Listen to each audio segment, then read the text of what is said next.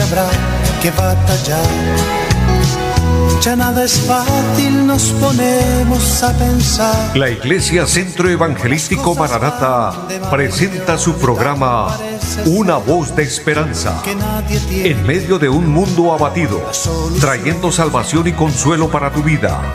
Con la dirección del pastor Hernando Fonseca. Bienvenidos. Volverá, volverá, yo bien lo sé.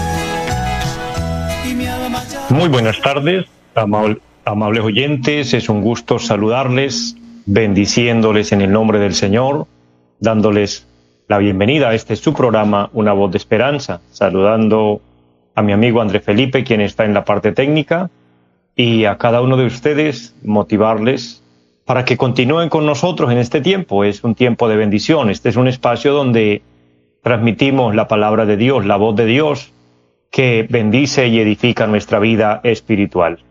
Así que bienvenidos todos y dispongamos nuestro corazón para recibir de Dios el consejo de su bendita y maravillosa palabra. Es un gozo grande que Dios nos regale un nuevo día, una nueva oportunidad en la que podemos ver la misericordia de Dios, la gracia de Dios en cada una de nuestras vidas. Un tiempo para reflexionar, un tiempo para pensar en en Dios y para pensar en nuestra salvación, en nuestra eternidad.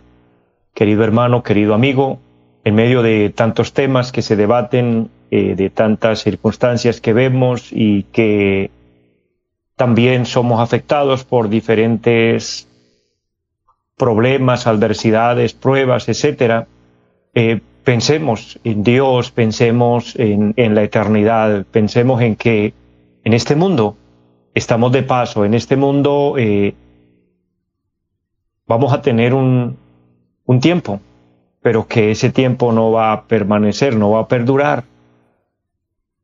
Tiene un día en el cual terminamos nuestra día aquí, nuestra estadía aquí, perdón, y entonces nos iremos a la eternidad con nuestro Dios.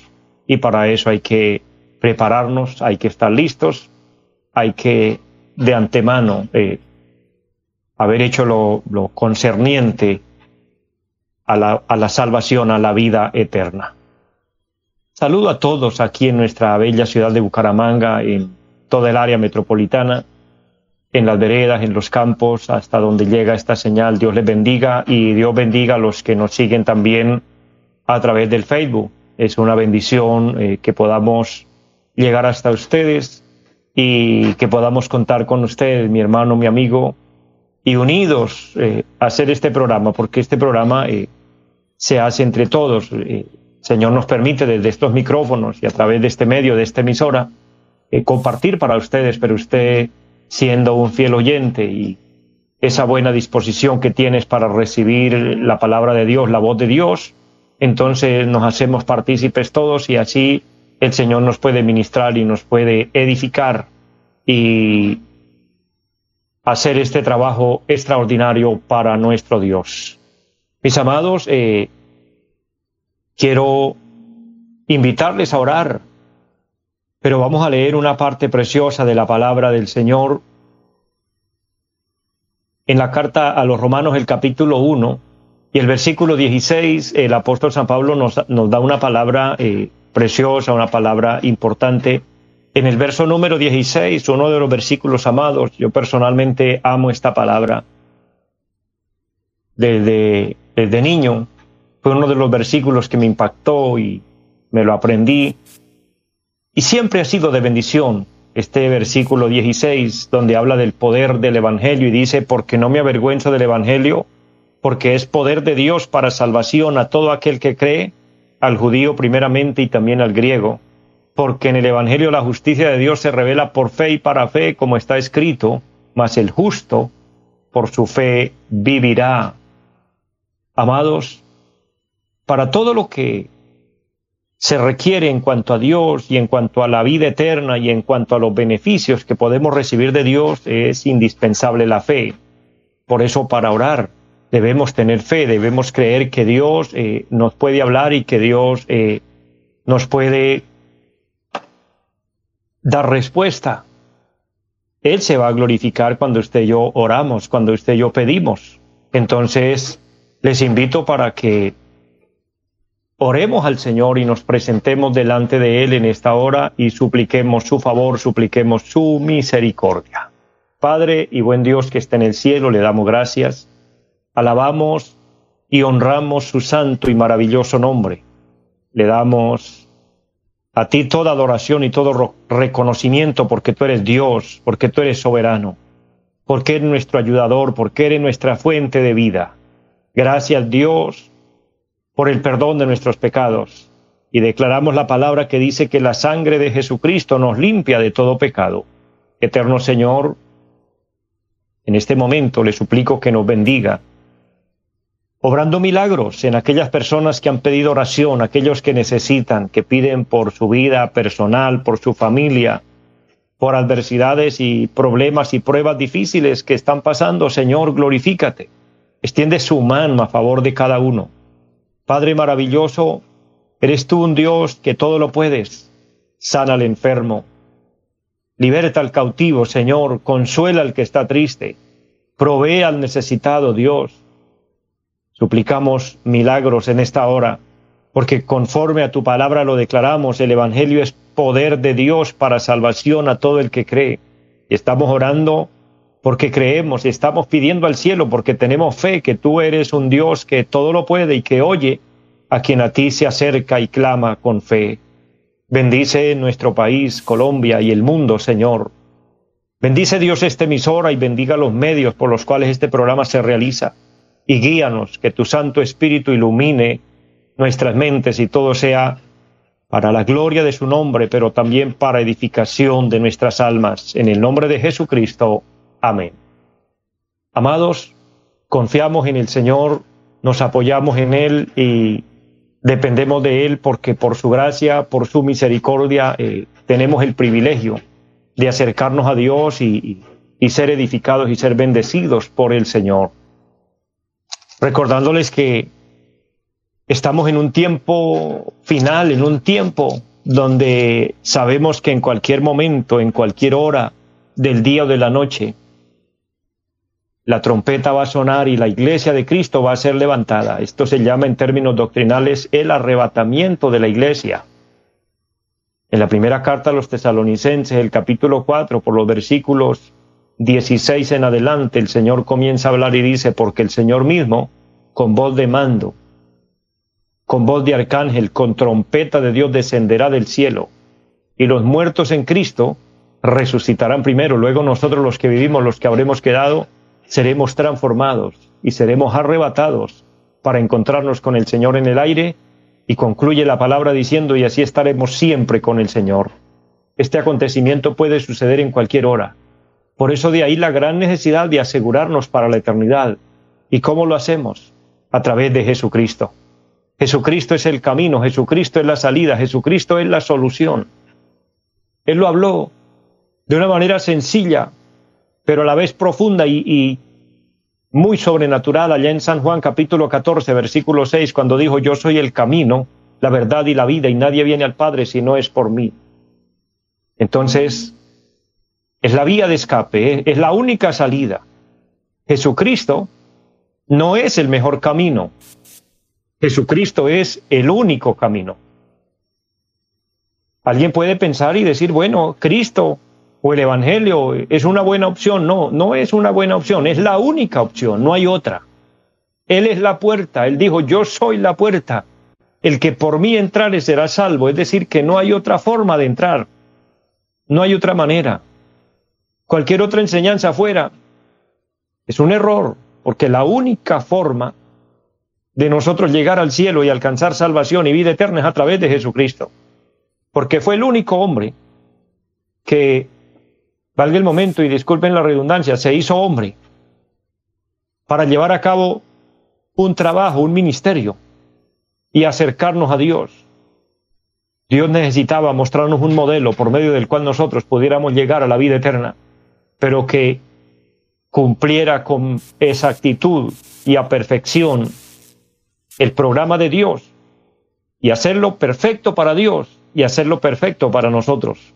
Y todos los humanos, desde Adán para acá, hasta el último que haya nacido en este momento, si contáramos, estamos contaminados y manchados de pecado.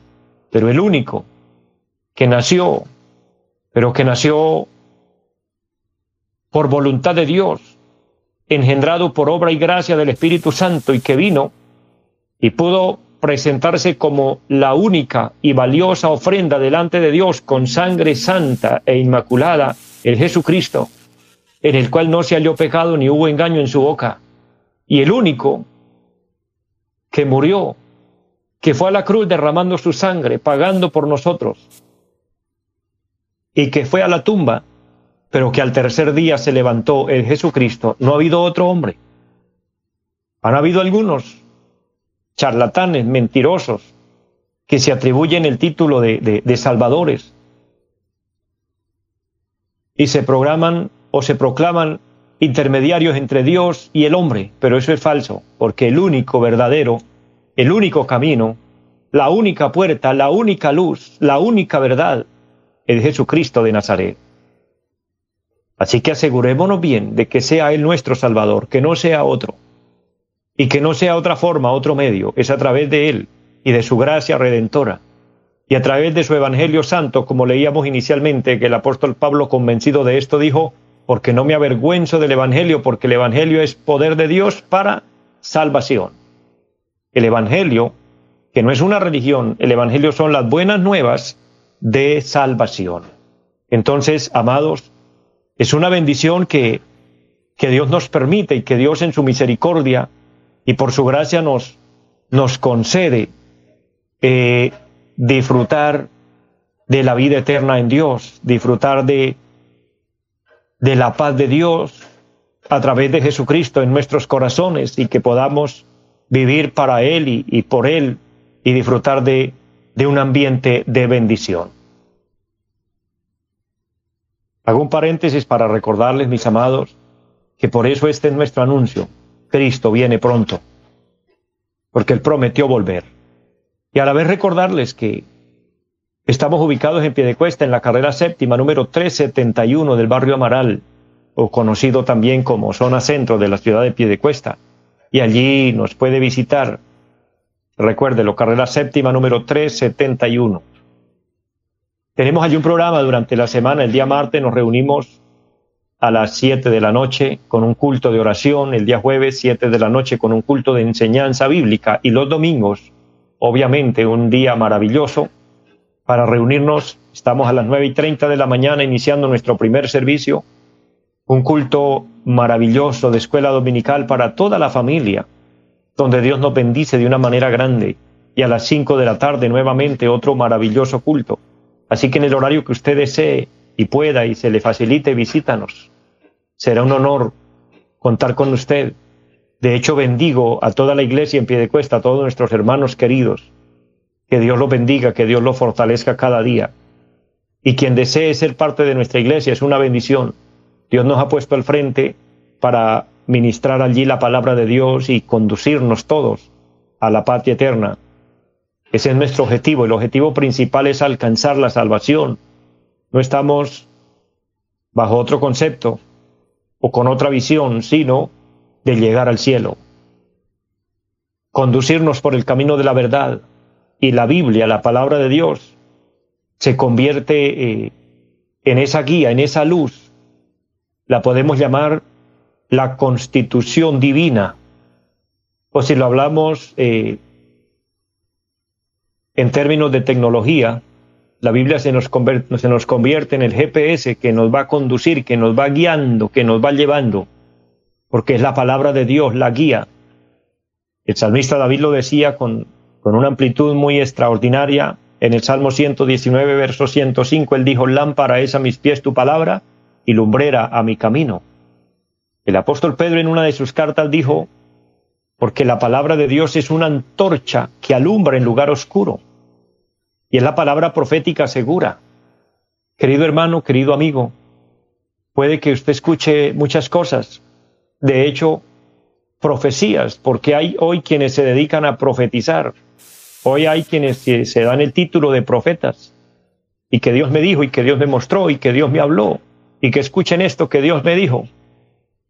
Pero veámoslo si de verdad es bíblico, porque si no es de acuerdo a la palabra, es un charlatán más, es un mentiroso más, que está diciendo cosas por emociones o por impulsos de la carne, o peor aún, controlado por espíritus malignos de error. Por eso la palabra segura, la palabra que es antorcha, que alumbra en lugar oscuro y que sin lugar a dudas nos hace bien, es la palabra de Dios, es la Biblia. Qué bueno que contamos con la Biblia, que tenemos la palabra de Dios a nuestro alcance y que podemos leerla. Querido hermano, querido amigo, usted la puede tener en su casa, pero no como, como adorno, no como un amuleto de la buena suerte. Es la palabra de Dios, pero sabe que va a hacer efecto cuando la abrimos, cuando la leemos, la escudriñamos, cuando buscamos la manera de entender lo que leemos y lo aplicamos a nuestra vida, como dijo el apóstol Santiago, ser hacedores de la palabra y no tan solamente oidores, hacer lo que ella nos manda, obedecer lo que Dios nos ordena a través de la misma. Quiero de esta manera dejar una pequeña reflexión compartiendo unos versículos muy importantes y recordándoles que al final del programa y de cada programa estamos haciendo una oración de confesión, una oración de fe, pidiéndole perdón al Señor, pero aceptándolo como nuestro Salvador. ¿Y por qué lo hacemos? Porque es el modelo bíblico porque es lo que la palabra de Dios nos muestra, es lo que el Señor estipula en la Biblia. El apóstol San Pablo le dice a Timoteo que batalle por la fe, que eche mano de la vida eterna, dice, habiendo hecho la buena profesión delante de muchos testigos, es decir, habiéndose convertido a Cristo, confesándolo, declarándolo con su boca y creyéndolo en su corazón. Pero no hay versículos más claros y más amplios que los que nos da la carta a los romanos, el capítulo 10 y el versículo 9, y los leo para todos, y dice la palabra, que si confesares con tu boca que Jesús es el Señor, y creyeres en tu corazón que Dios le levantó de los muertos, serás salvo. Porque con el corazón se cree para justicia, pero con la boca se confiesa para salvación. Aquí habla de creer, pero habla de confesar si confesares que Jesús es el Señor. El texto originalmente dice que si confesares con tu boca que Jesús es el Señor. Y yo he basado esta reflexión titulándola Si confesares que Jesús es el Señor. Y abrir este tema y hablar de la confesión, declarar de que Jesucristo es el Señor, es hacer una declaración firme, una declaración radical, que nos incluye dentro del plan de los redimidos y nos convierte en hijos de Dios cuando lo confesamos de corazón, o sea, no solo unas palabras mecanizadas, porque las oímos y las pronunciamos y nos las aprendimos de memoria, sino unas palabras que nazcan del corazón. Porque la confesión más firme de la verdadera iglesia de Cristo, estoy hablando de la iglesia en el Nuevo Testamento, el Señor estableció una iglesia que nació el día del Pentecostés, cuando vino el Espíritu Santo sobre los 120 que estaban allí orando, y fueron llenos del Espíritu Santo, dice, y comenzaron a hablar en lenguas angelicales, en lenguas que el Espíritu Santo les daba, y allí profesaron 17 idiomas. Capítulo 2 del libro de los Hechos de los Apóstoles, ustedes lo pueden escudriñar y leerlo y entenderlo. Y allí nace la iglesia de, Cristo. Este trabajo extraordinario que se ha llevado a cabo, que fue anunciado y, digamos, cimentado o, iniciado por el ministerio de nuestro Señor Jesucristo, pero que fue continuación, o que, quienes continuaron, fueron los doce apóstoles, quienes fueron comisionados por el Señor para establecer la iglesia, el Evangelio en la tierra lo que se ha conocido como la iglesia evangélica, la iglesia cristiana, nació en el Pentecostés, aproximadamente unos 100 años después de Cristo, o poco, poco menos, eh, menos, disculpe, me equivoco en la fecha porque Cristo parte la historia y vive 33 años, y la venida del Espíritu Santo fue prácticamente en ese año, entonces muy, muy eh, recién iniciado este nuevo tiempo del que vivimos, que ya vamos contando 2022 años. Entonces, en el año 33, cuando viene el Espíritu Santo, nace la iglesia. Y de allí se ha venido predicando y se ha venido enseñando con un rigor y una firmeza. Y es una doctrina firme de la iglesia de Cristo, la confesión de que Jesucristo no es solo el Salvador, sino también es el Señor. Esa es la gran confesión que encontramos aquí. Y estudiando minuciosamente la palabra y tomando referencias de, grandes maestros, de teólogos importantes que estudian y que nos dan eh, enseñanzas obviamente basadas en la palabra y que nos edifican, puedo encontrar que el Señor Jesucristo se le llama específicamente Salvador 16 veces en el Nuevo Testamento. Pero en cambio, la palabra Señor aparece 450 veces. O sea que para la iglesia era más importante decir Jesucristo es el Señor que decir Jesucristo es el Salvador. ¿Y qué es lo que enseña esto? Que la verdadera doctrina dentro del círculo cristiano es que nadie puede recibir a Cristo como Salvador sin haberlo recibido como Señor. Esa es la gran declaración que encontramos aquí. Vuelvo a repetir esto. Nadie, de acuerdo a la doctrina bíblica, de acuerdo al concepto sagrado, conforme a la voluntad del Señor, nadie puede recibir a Cristo como Salvador si antes no lo recibe como Señor.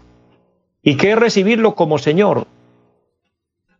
Es aceptarlo, pero la palabra Señor significa tener poder, tener dominio, tener autoridad. Entonces, ¿usted cree que Jesucristo es su Salvador? Amén, lo felicito. Pero para eso tiene que Jesucristo ser o tener poder sobre usted, tener dominio de usted, tener autoridad en su vida, ser Él el que gobierna su vida. Eso es declarar que Jesucristo es el Señor y cuando lo declaramos entonces alcanzamos la salvación, la vida eterna, porque ya Jesucristo reina en nuestro corazón.